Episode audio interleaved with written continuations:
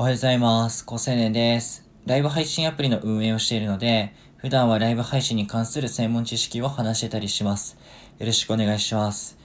えっと、これからですね、SNS のフォロワー数ではなくて、まあ、熱量っていうところにえ価値がシフトしていくだろうなという、そういうお話をしていきたいなと思います。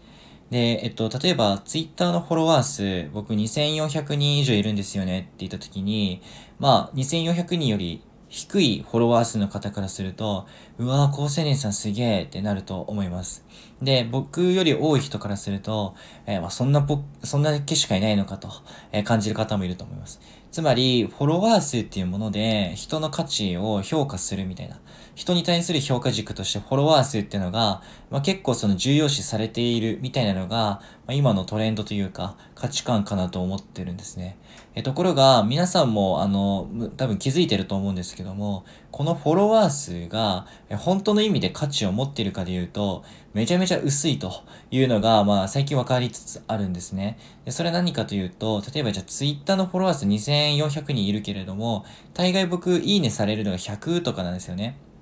まあ僕のスタンド FM のプロフィールのところに Twitter アイコンつけてるんで、ああのアカウント連携してるので、まあ、タップしていただいたら僕のツイートが並んでるの分かると思うんですが、まあ、大体100前後です、いいねが。ってことは2400 2400人のうち100人ぐらいしか反応してないわけですね。それは割合として高いのかっていう疑問があるわけです。で、例えばまあ、あの、フォロワー数っていう名目上の数字だけを追って相互フォローをすごい、まあ、する方とかもいると思うんですが、で、僕はそれを否定はしないんですけども、まあ、かなりその本質から乖離した名目上のバッジに、まあ、目的が寄ってしまっていて、まあ、はっきり言って、まあ、本質からずれてるっていうのは、まあ、断定せざるを得ないかなと思います。で僕もそのフォロワー数の数字だけに憧れを持っていた時代はありましたよ。まあ、高校生ぐらいとか。だけど、まあ、あんまりなんかそういうところに本質的な意味はないなっていうのが、もう徐々に皆さんも分かりつつあると。で、これは当然の話で、インフレしてるんですよね、フォロワー数っていうのは。っていうのは、その、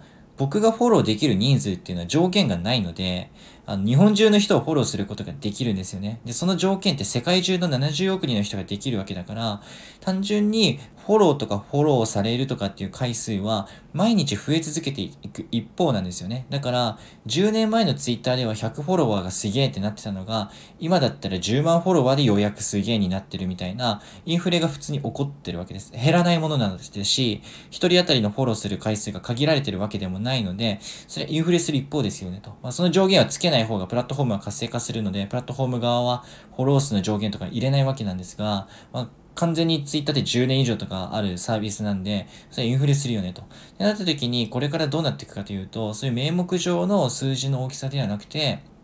まあ、本質的にどれぐらいの熱量のあるコミュニティに属しているのか、まあ、ファンの人がいるのかっていうところが、まあ、ポイントになってくると思います。えーそうなった時に、じゃあ、あの、熱量ってどうやって測るのって言った時に、やっぱりメンバーシップ放送が僕は鍵を握ってると思ってて、まあ、今僕、スタンド FM でメンバーシップ会員の方がまあ、結構いらっしゃるんですが、えー大変嬉しく思っていて、で、その人たちのほとんどが結構賢い。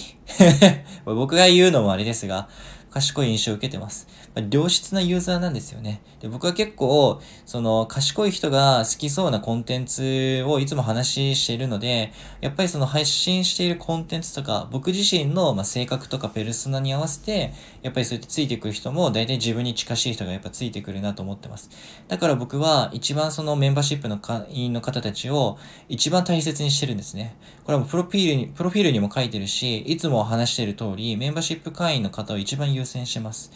それが多分僕が一番守らないといけないフォロワーだし、一番なんだろうな、配信者とリスナーって上限関係ないと僕は思ってるタイプなので、それはフラットな関係で、まあ、二人三脚する、まあ、メンバー、仲間であるというふうに、まあ、捉えていて、そういう人を長期の目線で大切にする配信者が、まあ、一番健全だし、まあ、これから長生きするだろうなっていうのをほぼほぼ確信を得ています。で、そのなんか長生きするっていうのも、じゃあ今はメンバーシップ会員が100人です、1000人です、1万人です、これが10年後になったら10万人、100万人で、なんか、がっぽり金儲けわっしょいっていうわけでもないんですね。ずっと100人のままとか、ずっと1万人のままとかなんですよね。それで、どれだけ満足できるというか、それで、どういう豊かさを、その、限られた人数、人数を増やすんじゃなくて、限られた人数の中でどれだけ深さを持っていくかっていうところが、まあ、これからのその本当の意味での熱量、質的なフォロワーっていうところになっていくかなと思ってて、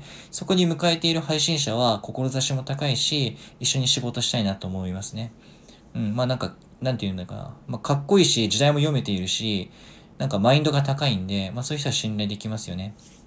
はい。ということで、今日はちょっとフォロワー数に対する考え方について、まあ世の中のトレンドがもう転換点に入りつつあるので、それに対する僕なりの意見を話してみました。じゃ、またね。